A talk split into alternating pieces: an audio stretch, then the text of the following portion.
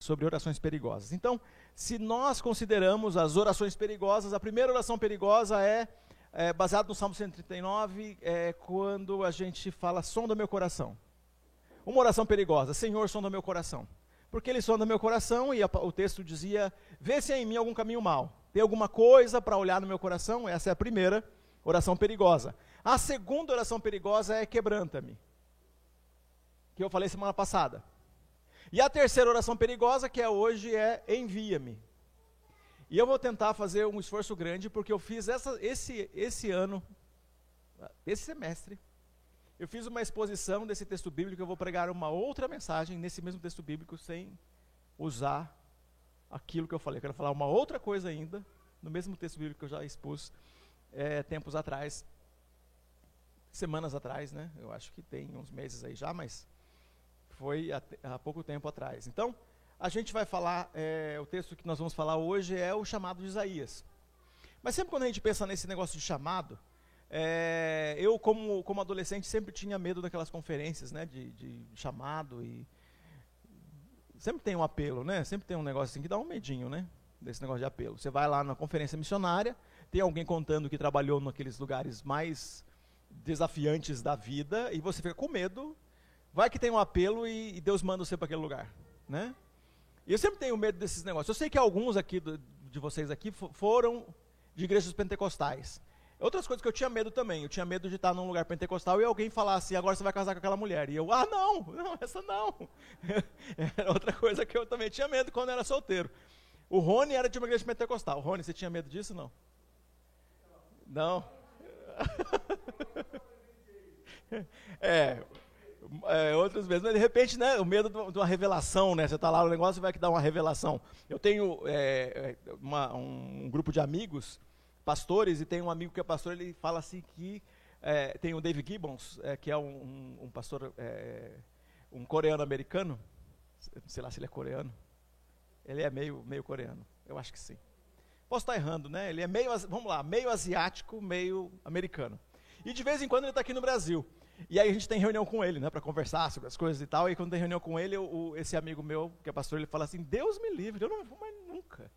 Vai que ele inventa de revelar um negócio, porque ele é pentecostal, ele fala uns negócios assim, do nada ele fala uma coisa pra gente, né? Ele fala, não, vocês estão doidos, vocês vão nesse negócio aí. Vai que ele fala uns negócios que eu não quero que ele fale, ele fala pra vocês, eu não vou, não vou. A gente tem esse negócio na gente. Vai que vem uma revelação dessas assim, que você não está esperando. Ou é verdade, mas não era para aquela hora, não era para aquele momento. Ou o chamado era verdadeiro, mas será que era para tanto, né?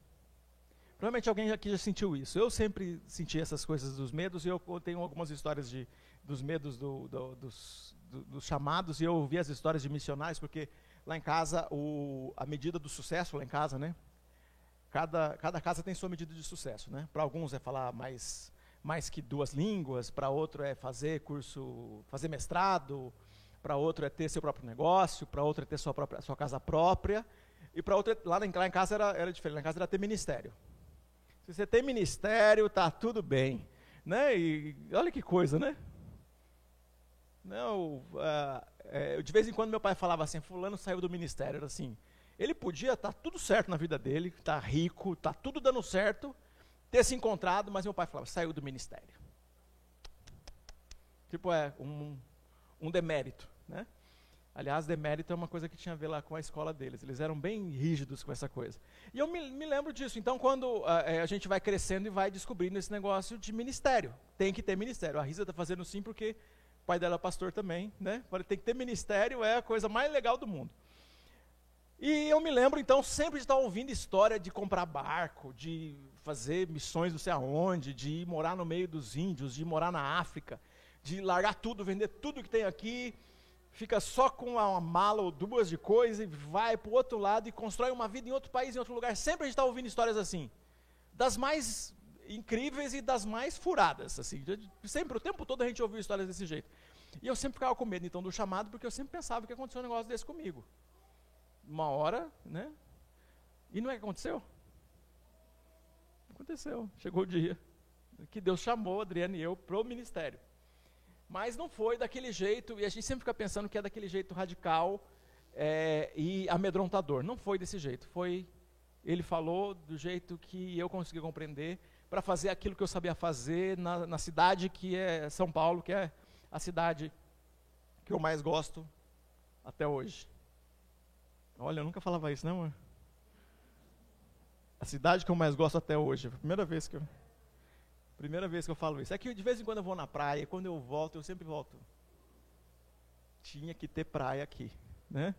Acho que tem mais gente que acha isso. Mas se, se fosse aqui pertinho, ia ser poluído.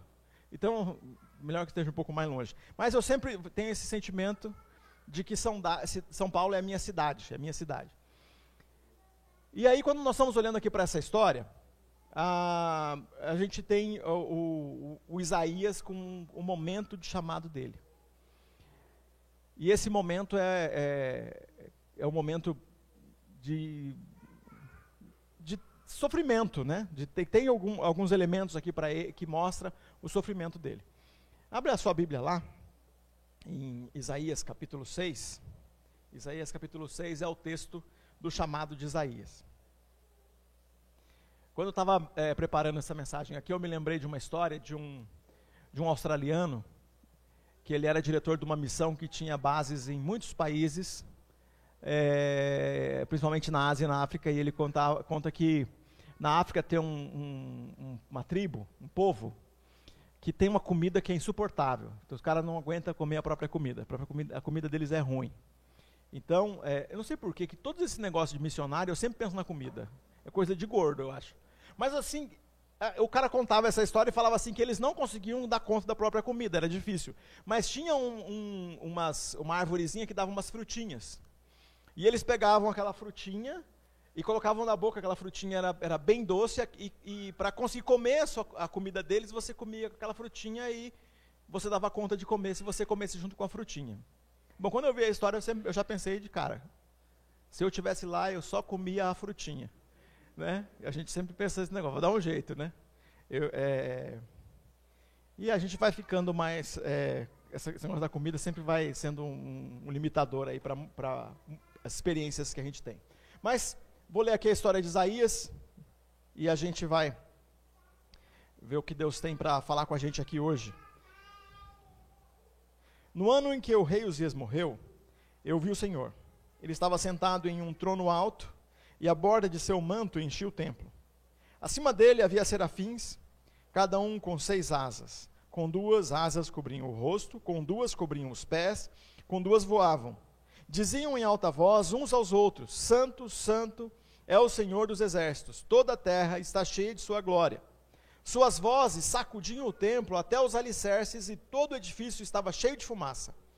Então ele disse: Estou perdido, é o meu fim, pois sou um homem de lábios impuros e vivo no meio de pessoas de lábios impuros. Meus olhos, porém, viram o Rei, o Senhor dos exércitos. Então um dos serafins voou em minha direção, trazendo uma brasa ardente que ele havia tirado do altar com uma tenaz. Tocou meus lábios com a brasa e disse: Veja, esta brasa tocou seus lábios, sua culpa foi removida e seus pecados foram perdoados. Então ouvi o Senhor perguntar: Quem enviarei como mensageiro a este povo? Quem irá por nós? Senhor, usa a tua palavra para falar aos nossos corações a principal inversão que você vai ver nesse texto, quero que você guarde isso, vou falar disso é, de novo, mas eu queria que você considerasse isso, é que nós estamos muito acostumados em dizer coisas para Deus. E eu, como pastor, recebo pedidos de oração. Vocês me mandam pedido de oração, e de vez em quando recebo pedido de oração de alguém que está doente, alguém que está desempregado, alguém que está numa necessidade financeira, alguém que precisa de coisa que a gente pode fazer, né? uma cesta básica, uma ajuda, alguém que está com câncer. A gente vai orar hoje pelo, pelo Mark T. Eu acho que é assim que fala o nome dele, ele é egípcio. A esposa dele está com um tumor na cabeça, nós vamos orar por ela. E a, a gente recebe orações assim. Nós temos que orar pelas pessoas que estão passando necessidade, é assim que nós fazemos. Mas a gente está acostumado a falar para Deus as coisas. Mas eu queria que você reparasse que nesse texto aqui é Deus que pede. E será que Deus tem uma coisa para pedir para você? E o que ele pediria para você? O que será que Deus poderia pedir para você? Pois é, é isso que a gente descobre nesse texto aqui. Mas olha só, o, o, o, Isaías estava no, no ano que as coisas não funcionaram. Era. A gente costuma falar, né? O ano da graça do Senhor. O ano da graça do Senhor 2021. Tem uma expressão é, dessas, e isso é uma expressão católica para posicionar a gente na data. Pois aqui, se fosse dito de é, Israel, era o ano da desgraça de Uzias, porque é o ano que ele morreu. E nesse e, e Isaías, que é o profeta, ele está sentindo essa desgraça. É o ano da minha desgraça, porque até então era o ano mais triste da sua vida. Eu não sei qual foi o ano mais triste da sua vida, mas pode ser dito de algumas fases da nossa vida, foi o momento mais triste da minha vida. Qual foi o momento mais triste da sua vida? O momento mais triste da vida desse cara até aqui era esse, que foi o ano que ele perdeu a esperança. Morreu o rei. E a gente pode falar da pandemia, o ano mais é, chato da nossa vida, o ano que é, eu fui tocado pela pandemia. E aí tem algumas histórias que mexem com a gente. E talvez você está. É, você não quer é, se envolver com essas histórias, você está até resistindo, isso é também parte do que a pandemia traz. Tem gente que não quer se envolver com isso, não quer dar bola para isso, então resistir a isso, colocar um escudo para não, não receber tanta notícia ruim, não receber dor, não receber comentários, isso também é uma resistência. Mas quem de nós não tem histórias de amigos com crise de pânico, gente com medo, histórias eh, tristes de perda de pessoas? A gente tem histórias para contar disso. Pessoas eh, que diriam eh, desse ano um ano terrível um ano terrível pelas perdas que passaram. Poderiam falar, né, no ano, ou na fase, né, porque para nós aqui já é mais de um ano, na fase do Covid-19. Não tem como contar a história daqui para frente sem falar dessa fase. Né? Nossos é, meninos aqui mais novos, eu espero, eu espero, sinceramente, e eu acho que tem mais gente comigo, eu espero sinceramente que essa seja a última pandemia da minha vida, primeira e única. Né? E acabou daqui uns 40 anos, imagino, né? Porque eu já tô, eu já tô no, entrei no, já entrei no segundo tempo. E, né, já tem mais tempo, já passei mais tempo aqui do que tem tempo para frente. Então eu já, já entrei no segundo tempo. Eu já entrei no segundo tempo, então espero que no segundo, neste segundo tempo, não tenha mais pandemia na minha vida. Eu espero. Mas eu acho que para os nossos meninos que são mais novos, que ainda estão no começo do primeiro tempo, é perigoso vocês passarem por isso mais vezes, porque por tudo que a gente lê, por tudo que a gente aprende. Então, quando a gente fala desta fase, é uma fase difícil. E aí, quando chegar lá, vocês chegarem na nossa idade, nesses que estão no segundo tempo, você vai ter essa conversa que para você é uma conversa de velho, mas para nós é uma conversa normal. Naquela época, no meu tempo, você vai falar isso. Na primeira pandemia, você vai falar isso. Você vai falar isso. E uh, essa era o, era o jeito de Isaías se referir a esse momento, porque lembra que ele está ele tá contando a história de depois de ter passado. Se você olhar aqui quantos capítulos tem Isaías, você vai ver que ele está contando depois que passou. No, naquele dia, até então eu achava que a pior coisa que podia ter acontecido foi a morte do rei Uzias. Mas depois eu descobri que dava, descobri que dava para piorar. E, bom, a história de Israel piorou bastante. Piorou muito. Mas ele, até ali, era muito triste. E naquele momento de tristeza, ele tinha consciência do, do que ele estava sofrendo. E o sofrimento faz a gente sentir pequeno, sentir é, incapaz, né? sentir a nossa incompetência. E a gente percebe que esse sentimento de incompetência parece que de incapaz e, e, e, incompetente tem um negócio que Deus gosta desses caras. Se você fala assim, ah, eu não tenho dom, eu não sei o que eu faço, eu sou meio devagar com os negócios, eu não sei falar, eu não sei fazer. Se você fala isso, você está do jeitinho que Deus gosta. Ele pega essas pessoas, ele nunca pega um que sabe tudo. O que sabe tudo, ele sofre muito mais para Deus usar. Agora, aquele que já acha que não está não tá muito adequado, aí esse aí ele pega rápido. Porque quando a gente olha aqui para a história, aqui na Bíblia, a gente tem, por exemplo, Gideão. Gideão foi um general, um juiz que foi general de Israel, mas ele era medroso. Ele é era um dos caras que mais tinha medo do povo, virou general. E aí, quando falava dele, ele falava assim: Não, quem, quem sou eu? Eu sou a, a pessoa da, da, menor tribo de Israel e eu sou o menor da casa do meu pai. Eu sou e estava escondido. Deus fala: É você mesmo. Abraão, quando é usado por Deus, é o cara mais velho de todos. É o homem que gera filho mais velho de todos, que a gente tem aqui na Bíblia. Assim, como pode alguém tão velho ter um filho? Abraão. Usado por Deus. Sara, uma mulher, como é que uma mulher velha dessa pode gerar um filho? Pois é, foi assim. É isso, é a história que está aqui.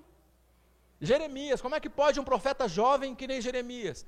Ah, esses meninos estão novos aqui, com a gente fala assim, como é que pode fazer uma coisa? Pois ele era um menino, jovem, novo, na adolescência, foi usado, foi usado por Deus. E a gente tem na história aqui várias, várias histórias de pessoas assim que estão nesse, é, nesse modelo. Até gente que foge, gente que não quer fazer igual Jonas. A gente tem esses que são mais rebeldes, Sansão. A gente tem todos esses homens que têm um, um monte de rebeldia, esse movimento todo, e Deus usa. Com Isaías foi igual e diferente. Porque ele se sentia incapaz por causa das emoções, e na hora que ele viu Deus, ele, aí ele viu mesmo que era, era pior do que ele pensava. Então é igual e diferente, porque é igual, ele não se sentia capaz, e na hora que ele vê Deus, ele vê que ele é pior ainda. Por que, que é pior? Porque ele, na hora que ele vê Deus, o texto fala assim, ai de mim. Então ele vê, aliás, ele é uma visão, então não é literal, ele, ele tem essa, essa visão, uma epifania. Né, um, ele tem um êxtase e ele, ele vê isso. Então ele não entrou no lugar, ele, ele tem essa visão. E na, nessa, nesse momento que ele é tomado por essa visão, ele vê um alto e sublime trono e as vestes, ele não vê Deus, ele vê elementos que do poder de Deus. Ele vê os serafins que voavam, e isso é um negócio impactante que mexe com ele. Quando ele vê tudo aquilo lá, ele ele fala, ai de mim. O que, que é ai de mim? Ai de mim é uma palavra, é um negócio bíblico, tá? O que, que paulistano fala? Paulistano não fala ai de mim. O que, que paulistano fala? Renato, fala, tô ferrado. Alguma coisa parecida com isso. Me lasquei. Alguma coisa parecida com isso. E para alguns sai até um palavrão. Né? Não é isso? É paulistano falando na hora que ele vê um negócio desse. E aqui o jeito que ele fala parece mesmo que ele tem uma expressão de palavrão. Por isso que eu estou dizendo isso, tá? Porque ele fala assim, ai de mim. Eu fiquei com dó de mim mesmo. Olha só, ele olha, olha para Deus e fica com dó dele mesmo. Eu sou um coitado. Porque eu sou um homem de impuros lábios. Então, olha só, ele, quando ele faz isso, ele está falando, olha, ele tem dó dele e olha, eu sou um cara que tem os lábios impuros. E eu faço parte de um povo que é igual. Porque assim, eu não sei quem é que você admira. Quem foi teu professor, teu vô, teu pai, alguém que era uma referência para você, essa pessoa que você admirava. Todas as pessoas que Isaías admirava, bom, se fosse o rei já tinha morrido. Mas qualquer pessoa que ele admirava, um mentor, um professor, então pensa no, nas pessoas que são a referência para você. Ah, é a referência que ele podia ter. Qualquer referência que ele podia ter agora acaba. Porque ele fala. Porque quando a gente compara com o outro, parece que você vai chegar lá, né? Você fala assim: ah, quando eu tiver. O, o Ronaldo tem. Esses dias a gente estava conversando no grupo de homens, né? E falando com o Renato, eu falei: ah, Renato, quando eu ficar velho, eu quero ficar que nem o Ronaldo. Eu quero falar que nem ele.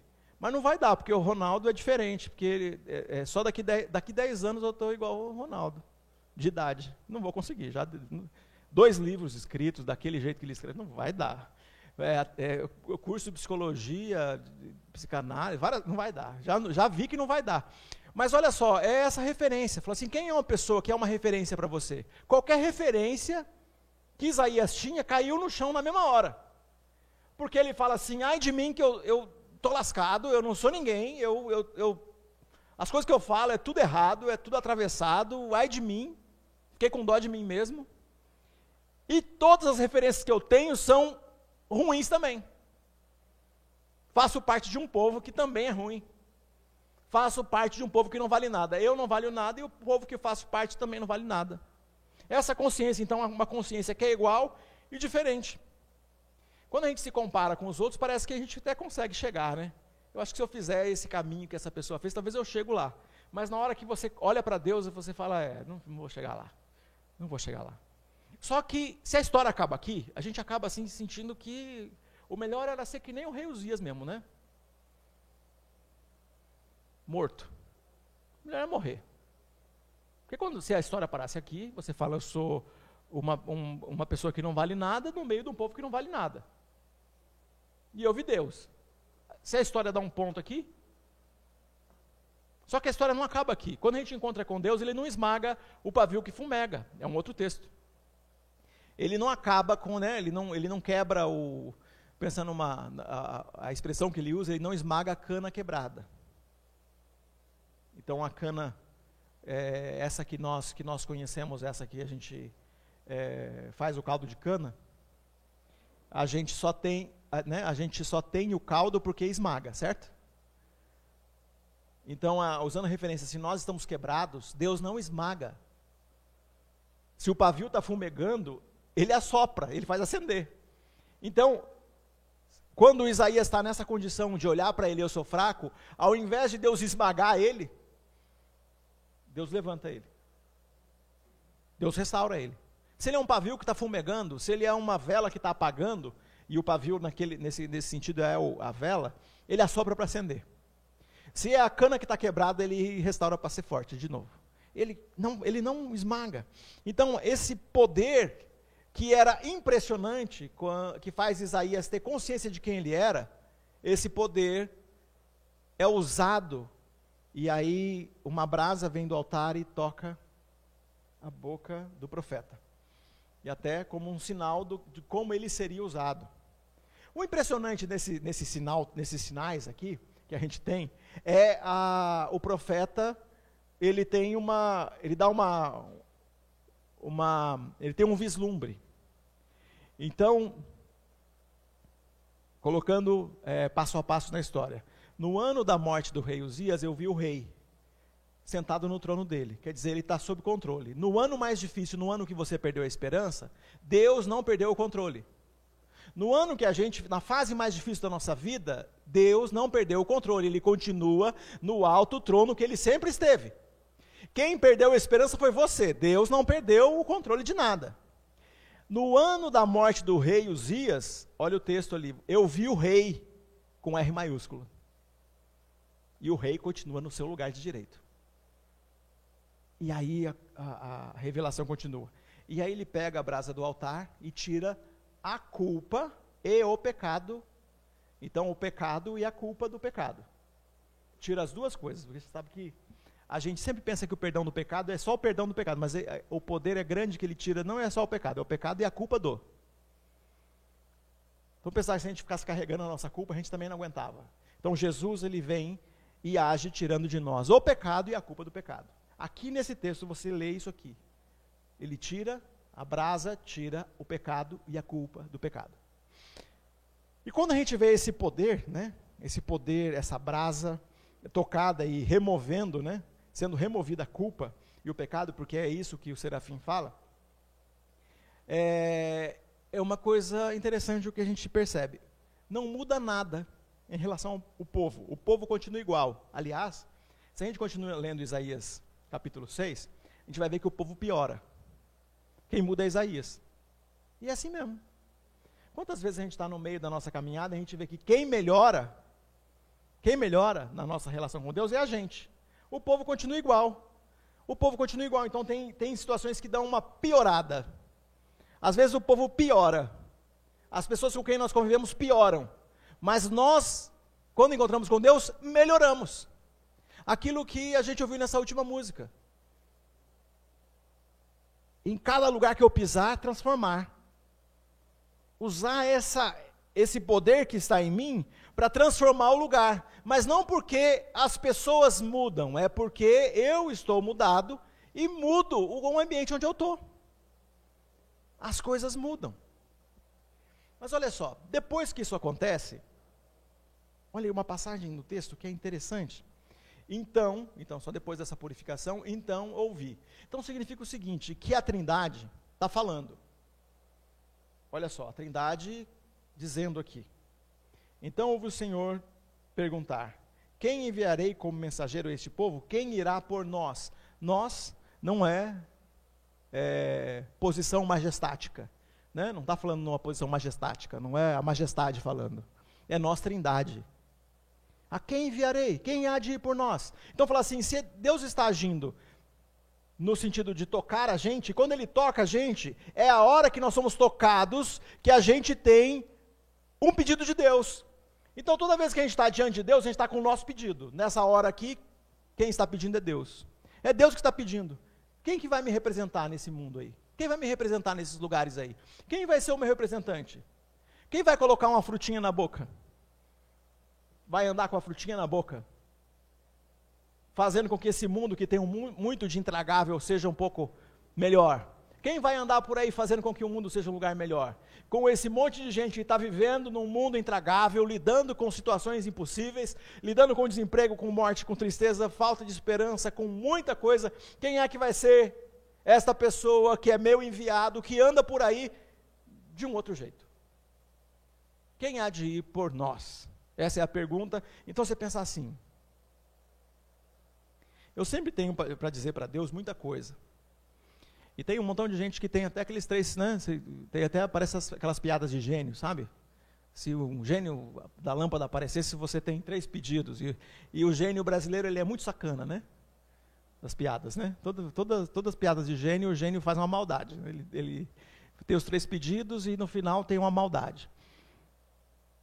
E tem um montão de gente que tem esses três pedidos. Se tivesse, chegasse diante de Deus, tem os três pedidos. Isaías chega diante de Deus, ele é tocado por Deus, reconhece a grandeza de Deus, ele é purificado por Deus, e quem tem pedido é Deus. E Deus continua dizendo isso para mim e para você. Aliás, né, o negócio é em toda a Bíblia. A gente tem alguma pergunta para Deus e ele vai dizer para a gente: Eu é que te pergunto. Eu que te pergunto. E essa pergunta é para mim e para você. Eu que te pergunto. Eu é que te pergunto. Quem enviarei como mensageiro para esse povo? Quem há de ir por nós? Eu é que te pergunto. Essa é a pergunta de Deus para mim e para você. Quem é a pessoa que eu posso enviar para aquele lugar lá onde você está?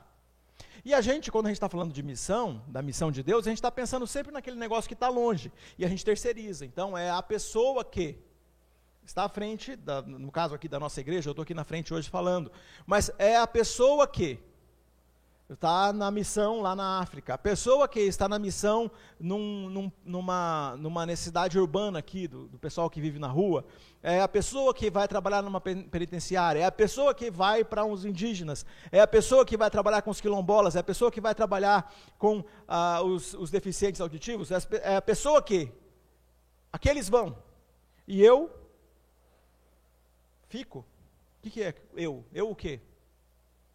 A Bíblia inteira tem a direção de Deus. A direção de Deus está na Bíblia toda. Aqui em Isaías, em outros lugares, eu falei de personagens, um, alguns para vocês, mas a Bíblia toda está trazendo referência de vai lá, vai lá e arrebenta, vai lá e faz. Essa oração aqui é a oração que você faz quando você se aproxima de Deus, e você está sempre dizendo: Deus, me abençoa para fazer isso, para fazer aquilo. Bom, na medida que você responde o chamado de Deus, você vai ter tudo o que você precisa. Verdade. Verdade. Na medida que você responde o chamado de Deus, você terá tudo o que você precisa. Você pode ter aquela comida que você não consegue comer, mas vai ter a frutinha. Vai ter a frutinha. Você pode ter aquele, aquele lugar que você tem medo de ir, você vai ter amigos. Você tem aquele país que você nunca iria, Deus vai com você. Você tem medo de falar com a população carcerária? Se Deus te chamar, você vai conseguir. Você tem é, receio de ser uma pessoa que está aqui à frente, como eu aqui falando? Deus vai falar através de você. Então, quando nós estamos diante de Deus, a gente consegue perceber isso. Mas a gente vê que tem muito sentido é, em alguém que se dedica a, essa, a esse trabalho, a essa missão que está longe. Mas pensar que a, a missão ou o serviço que nós podemos fazer está aqui, do lado, está aqui perto. É o apartamento da frente, é o outro lado da sua rua, é a rua que você vive, é a mesa da pessoa que trabalha ao seu lado, é a pessoa que você conhece, que é teu amigo, que você podia mandar uma mensagem, é a pessoa da sua família que pode hoje receber uma oração. A gente está sempre pensando que a gente precisa falar com alguém que está lá longe. Mas no caso de Isaías, era para falar com quem estava pertinho.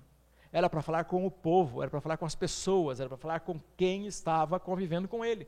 E para a gente também é esse o desafio.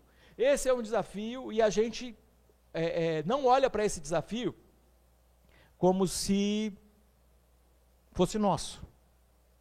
E o desafio para nós é andar respondendo essa oração. Respondendo a esse pedido de Deus: A quem enviarei? Quem que eu vou enviar? Tiago, como é o nome da sua escola? Aliança. Quem que vai fazer alguma coisa lá na Aliança, na escola Aliança? Eu não. Porque eu nem moro em Diadema e nem estudo naquela escola. Se tem que ser alguém, ou é o Tiago, ou é o Lucas, ou mais alguém. Então, onde você está? A pergunta de Deus é: onde você está? Que condomínio você está? Que empresa você está? Que sobrenome você tem? A pergunta de Deus é: quem enviarei? Quem há de ir por nós? Quem representa a Trindade naquele lugar onde você está? Naquele grupo que você faz parte, naquele lugar onde você convive? Quem é que vai fazer? Quem é que vai viver esse desafio? E olha, a gente sempre pensa que as coisas são mais complicadas para representar Deus. E é, eu acho que as coisas são simples e são mais fáceis do que parece. Adriana, minha esposa, ela está aqui hoje. Mas a Adriana é daquelas pessoas que andam com a frutinha na boca o tempo todo. Ela vive com a frutinha na boca. E ela tá sempre, ela tem sempre uma palavra abençoadora para dizer para os outros. Esses dias eu testemunhei que ela, ela pela primeira vez orou, para eu ser curado. E eu fui.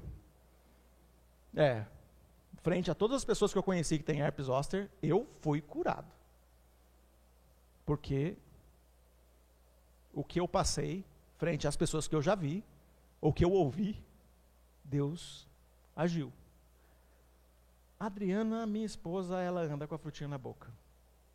E muitas vezes eu vi isso acontecer. A gente foi muito abençoado na nossa vida, a gente é muito abençoado, Deus cuida da gente. Não, eu não dou conta de devolver a, generos, a generosidade de Deus para a nossa vida. Não dou conta. E nem longe de mim pensar que estou tentando fazer isso, devolver para Deus aquilo que Ele me dá. Mas é, me lembrei, quando me preparava aqui, de algumas coisas que Deus fez.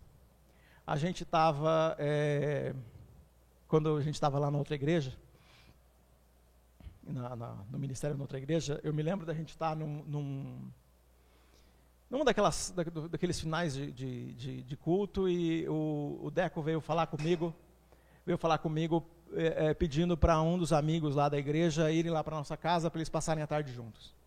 Aí a gente combinou e o menino foi. Aí quando a gente estava levando o menino embora, a Adriana falou, a gente estava no, no, caminho para ir embora, a Adriana falou, vamos parar aqui, vamos comer alguma coisa que é, eles correram a tarde inteira, né? Estavam morrendo de fome aí, vamos, vamos entregar o moleque na casa dele com fome, né?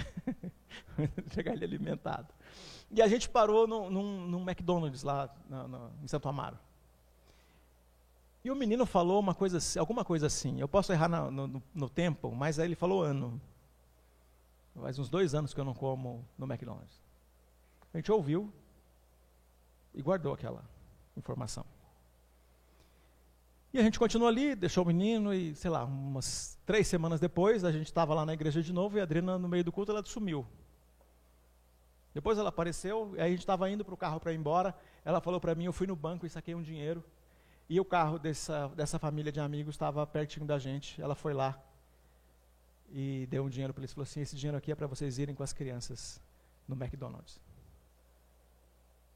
Gente, o manto, igual aqui no ano da morte do rei Uzias, o manto desceu dentro daquele carro dos nossos amigos lá. Eles ficaram emocionadíssimos. Eles ficaram muito emocionados. Porque eles há muito tempo não conseguiam levar as crianças dele para comer num restaurante. Naquele momento. Para nós, né, era a, família, a nossa família era maior, era um pouco mais de dinheiro que a gente gastaria para ir naquele restaurante. Mas naquela hora, a gente foi enviado por Deus, como aconteceu com Isaías, para ser a bênção que aquele, aquela família precisava. A gente fez isso. Ah, eu fiz isso ligando para amigos que estavam com um filho com problema com drogas. Ligar para ele, eu sei o que está passando. Meu filho saiu de casa, faz dois dias que ele não volta. Eu ligar para eu sei o que está passando, eu sei o que está sentindo. Só porque, o que, que eu sabia que ele estava passando, que ele estava sentindo? Não era porque algum filho meu passou por isso. É porque eu fiz isso com meu pai. Ligar para ele e dizer: Olha aqui, eu quero que você olhe para mim e lembre de mim. Eu sou a esperança do seu coração. Porque eu fazia isso com meu pai, igual o teu filho está fazendo. Renova sua fé. Renova sua fé. Eu quero orar com vocês. Uma ligação de dois minutos e mudava lá aquela casa que estava em luto porque um filho estava dois dias desaparecido usando droga. De repente tinha uma esperança que chegava lá. Oração perigosa que você pode fazer. Senhor, envia-me a mim. O teu conhecimento pode ser usado para abençoar as pessoas. O teu conhecimento, a tua experiência, teus dons, aquilo que Deus tem te dado como recurso. Olha só, não esqueça, nunca, nunca, que seus talentos, seus dons, seus recursos, aquilo que você tem, a tua espiritualidade, a tua experiência como, como pai, a tua experiência como mãe, Deus deu para você, não é para você guardar na dispensa, ou não é só para você usar para você.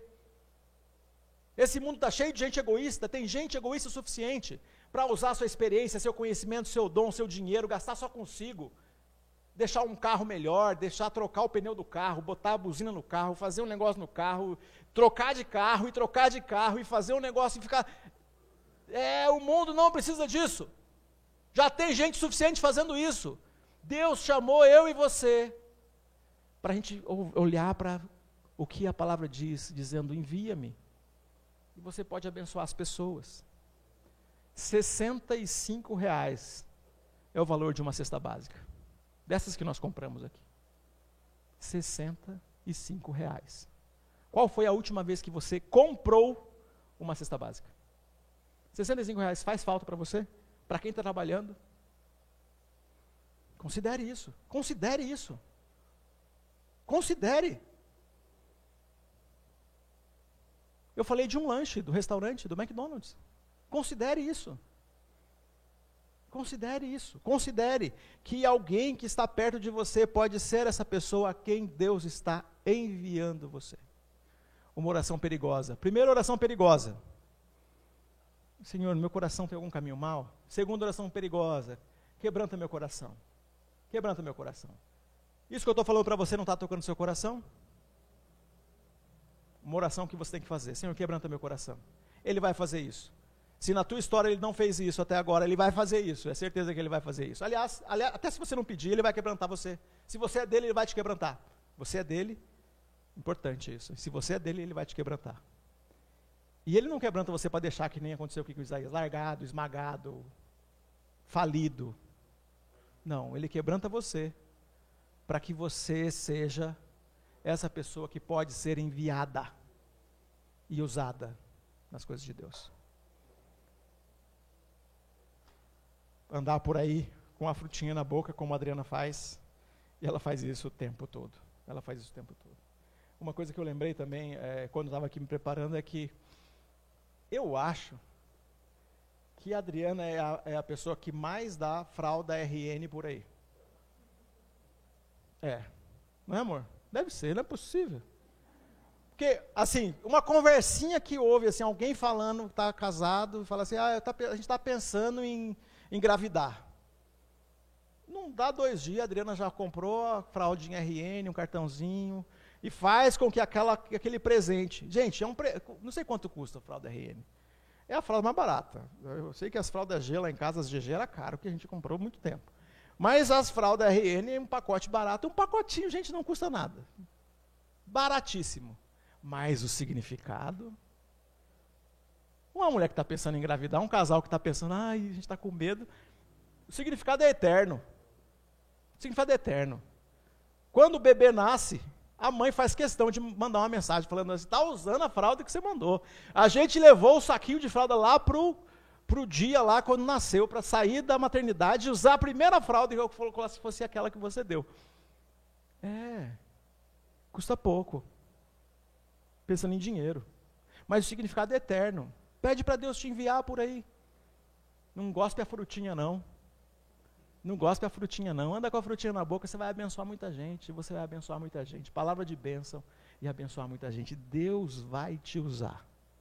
Mas aí, disposição no coração. Disposição no coração para apresentar Jesus para as pessoas, para levar Jesus pelo mundo. Vamos fazer uma oração? Senhor Pai Todo-Poderoso, esse mundo aí tem um montão de coisa intragável, um montão de coisa difícil. A situação do nosso país, da, da, da questão financeira, o desemprego, as, as doenças que sempre tivemos e agora o Covid, faz a gente ter muita coisa intragável por aqui. Muita coisa difícil, muita situação pesada, mas aqui, Senhor, a gente está diante do Senhor para dizer é, que a gente quer responder ao teu pedido para nós. A gente está acostumado com esse negócio de pedir para o Senhor, mas aqui a gente está diante do Senhor para dizer a resposta para o teu chamado. Eu já disse, Senhor, para o Senhor, que eu estou aqui, o Senhor pode me usar, estou disponível, pra, pode me usar no que o Senhor quiser, para o que o Senhor quiser. O Senhor já sabe disso. Eu queria poder responder pelos meus irmãos, eu queria responder por cada um aqui. Eu podia, eu queria apontar para cada um e dizer que este aqui ou esta aqui está dizendo: Eis-me aqui, me envia para o que o Senhor quiser. Mas é, é uma resposta pessoal.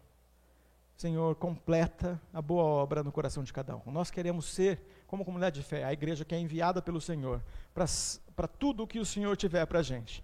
A gente quer ir para o outro lado da rua, a gente quer ir para o apartamento da frente, a gente quer mandar as mensagens mais tocantes que é possível fazer, a gente quer dar muitos pacotes de fralda RN, a gente quer entregar cestas básicas, a gente quer visitar as pessoas, a gente quer tocar esse mundo, a gente quer ser enviado pelo Senhor. Nós queremos viver isso. E, Senhor, desperta no coração de cada um esse senso de missão que nós sabemos, nós sabemos é, daqueles que aceitaram Jesus, é, está a um passo de viver esse senso de missão, de certeza de estar cumprindo a missão de Deus nós queremos fazer essa oração perigosa e te servir cada vez mais. Em nome de Jesus. Amém. Amém.